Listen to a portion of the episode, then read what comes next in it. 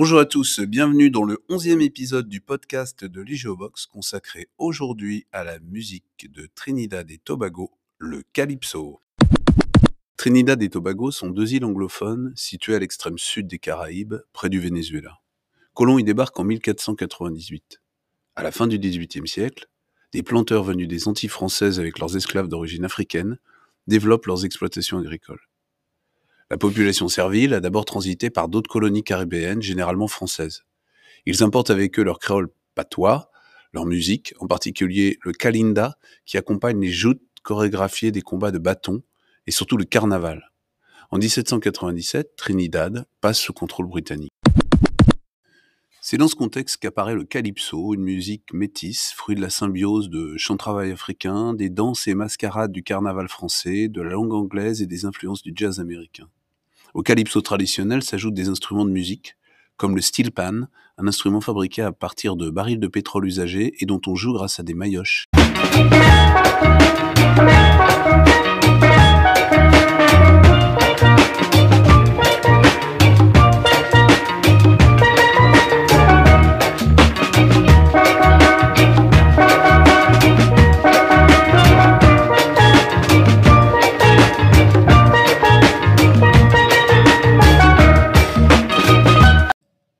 Chanteurs ou calypsonians se font les chroniqueurs de la société de leur temps, dénonçant tour à tour les turpitudes des maîtres au temps de l'esclavage, l'oppression colonialiste ou la marginalisation des classes populaires par une élite politique corrompue. L'interdiction de jouer une musique bruyante dans la rue incite les chanteurs à se produire dans des installations de fortune, les tentes, dans lesquelles on pénètre contre une somme modique. L'irrévérence des commentaires politiques et sociaux contenus dans leurs chansons confère un rôle considérable aux chanteurs, strictement surveillés par les autorités et largement censurés jusqu'au début des années 1950. Ils s'affrontent dans le cadre d'un concours annuel qui désigne le roi du calypso. Les pionniers, Attila the Hun, Roaring Lion, mettent en scène de petites histoires chantées. Leurs successeurs, Lord Invader, Lord Kitchener, Mighty Sparrow, accèdent eux à la célébrité internationale. Les années d'esclavage et les souffrances endurées, la quête des origines africaines, la fierté noire sont des thèmes récurrents des calypso. Exemple avec The Slave de Mighty Sparrow en 1962. I'm a slave from a land so far.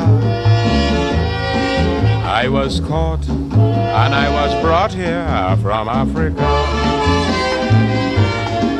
I'm a slave land so I was caught and I was brought here from Africa. Je cite Je suis un esclave venu d'un pays lointain. J'ai été attrapé et amené ici d'Afrique, forcé de rester à genoux pendant des semaines avant de traverser les mers pour atteindre les Antilles. Dans Going Back Home to Africa, Lord Invader rappelle que s'il est bien un West Indian, ses ancêtres n'en sont pas moins des Africains, ce qui l'incite à regagner la terre-mère des aïeux. Lord Kitchener fustige au contraire ceux qui renient leurs origines africaines. Il chante Tu détestes le mot Afrique, la région d'origine de ton arrière-grand-père. Tu préfères être parmi les blancs plutôt que défendre les droits de ton père. I have an introduction letter. I am going back home to Africa, From the Gold Coast Commission. I am going back home to Africa. My post office Nigeria. I am going back home to Africa.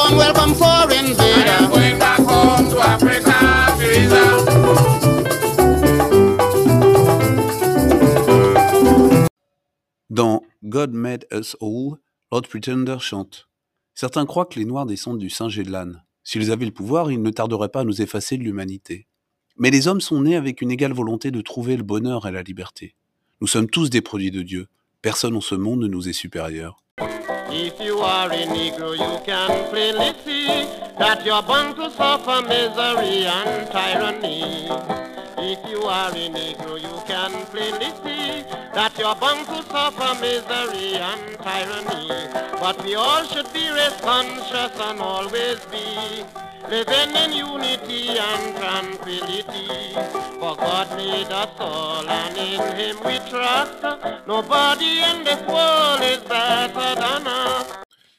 Au cours de la Seconde Guerre mondiale, des milliers de soldats américains sont stationnés dans les bases militaires de Trinidad. L'arrivée des GIs bouleverse toute la société trinidadienne, alors dominée par l'élite blanche britannique ou créole, pour laquelle le maintien de la hiérarchie raciale était impératif.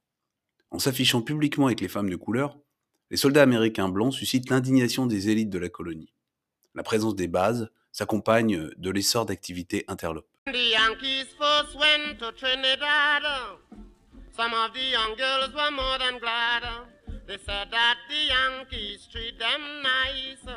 And they give them a better price. They buy rum and Coca-Cola.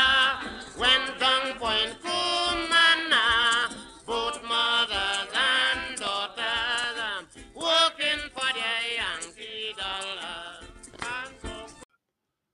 En 1943, Lord Invader chante Rum Coca-Cola, que nous venons d'entendre, sur une musique composée par Lionel Belasco. Il y dénonce la présence des GI dans l'île, car elle favorise l'alcoolisme et la prostitution des jeunes trinidadiennes pauvres de la pointe Cumana, le village le plus proche de la base de Chagarmas. Je cite. Et quand les Yankees arrivèrent à Trinidad la première fois, certaines jeunes filles étaient plus qu'heureuses. Elles disaient que les Yankees les traitaient bien et leur donnaient un meilleur prix. Ils achetaient du rhum et du coca. Allaient à Punto Cumana, les mères et les filles travaillaient pour le dollar yankee. L'histoire de la chanson ne s'arrête pas là.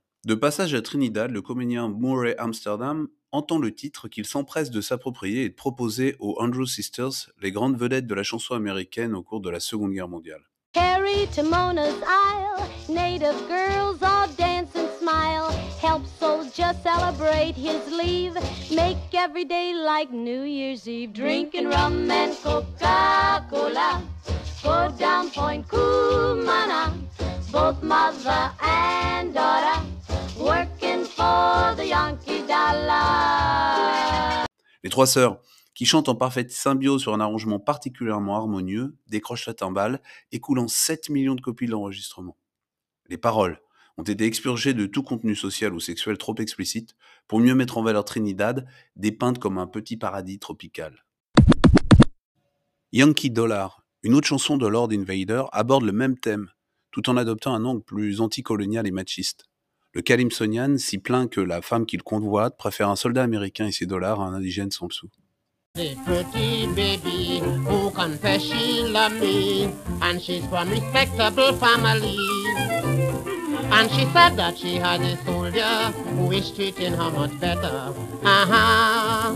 She don't want no native fella. So she told me plainly she love Yankee money. She said, Lord because you sang Coca-Cola. Don't bother if you know you ain't got a Yankee dollar. Une fois la guerre terminée, les GIs regagnent leur pénate abandonnant les enfants qu'ils avaient eus avec les Trinidadiennes. Un comportement que dénonce Mighty Terror dans son morceau Brown Skin Girl. Je cite. Fille à la peau brune, reste à la maison et pense à bébé. Je m'en vais, en voilier. Et si je ne reviens pas, reste à la maison et fais attention à bébé.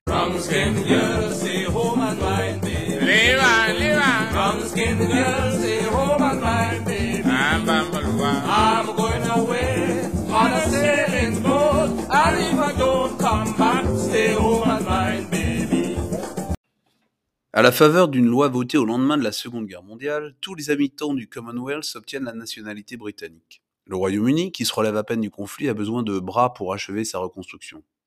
En quête d'une vie meilleure, de nombreux natifs des Indes occidentales décident de s'installer en métropole. En 1948, sur le bateau qu'il conduit en Angleterre, l'Empire Windrush, qui donnera son nom à la première génération d'immigrés caribéens au Royaume-Uni, Lord Kitchener compose London is the place for me. Le chanteur y loue l'accueil cordial que lui réservent les Anglais et exprime sa joie de visiter ce qu'il qualifie encore de mère patrie. L'enthousiasme est palpable.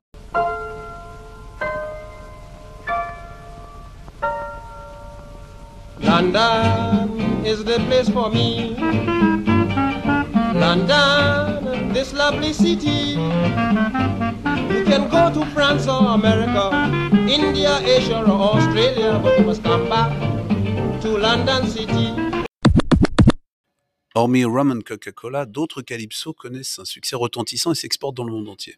C'est le cas du tube Shaman Scandal, composé par Sir Lancelot en 1943. Les paroles offrent un bon condensé de la dimension satirique du calypso qui sait aussi être léger et grivois.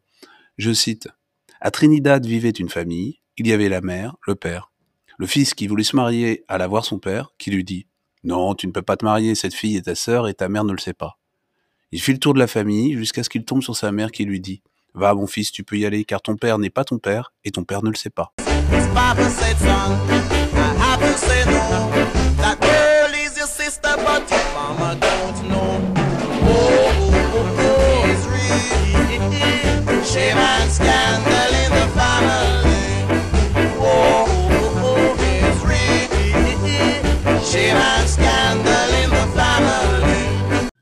En 1956, le disque Calypso, enregistré par le chanteur et acteur afro-américain Harry Belafonte, est le premier de l'histoire à s'écouler à plus d'un million d'exemplaires, ce qui contribue à diffuser le genre hors de Trinidad.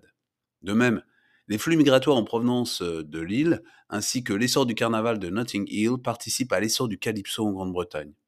À la Trinité, le Calypso et sa petite sœur, la Soca, incarnent plus que jamais l'identité culturelle de l'île.